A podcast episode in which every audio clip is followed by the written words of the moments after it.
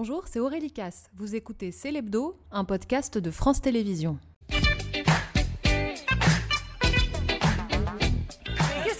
Bonsoir, alors les amis, j'ai un problème psychologique. Quoi, un seul? Bon bah ça va, se dit Aurélie Casse qui a l'habitude de côtoyer des personnes travaillant en télévision. Oui, je fais un déni de réchauffement climatique. J'arrive pas à intégrer le fait qu'en France maintenant on a le climat de la Californie. En plus moi j'ai pas un corps adapté à la Californie. Moi dans Alerte à Malibu, le rôle que j'aurais décroché c'est celui d'une bouée. Pamela Anderson m'aurait lancé à des gens en train de se noyer et moi j'aurais crié non, ne me lâche pas, tiens-moi plus fort encore Pamela.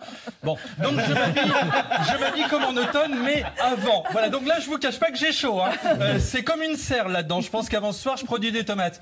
Vous réalisez qu'avant, en automne, quand même, on faisait l'amour sur des pots de bêtes, quoi. Mais maintenant, il fait trop chaud. On doit le faire à même le carrelage. Et ça, passé 30 ans, on n'a plus envie. hein, parce que plus on vieillit, plus on a besoin de confort. À partir de 40 ans, on peut plus faire l'amour que dans des châteaux gonflables. C'est gênant par rapport aux enfants qui y sont.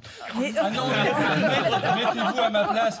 Je veux dire, les fringues, c'est cher. Moi, quand j'en achète, je les porte. Natacha, c'est différent. Elle fabrique elle-même ses vêtements. Ça se voit d'ailleurs. C'est beau Oui, Elle découpe, elle coud. Vous savez qu'elle coud dans les ateliers textiles en Inde. Les ouvriers l'appellent Queen Anne.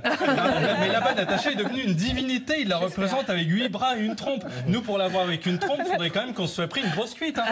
Non, mais la météo, c'est le seul domaine finalement où on peut dire que c'était mieux avant sans se faire traiter de réac. Et je suis heureux de rencontrer Evelyne Delia parce que je la vois à la télé depuis que je suis ado. Enfin, j'ai tellement grandi avec vous que j'ai envie de vous appeler maman. Voilà. Qu'est-ce qu'on mange Oh là là, cette psychothérapie ne fonctionne pas.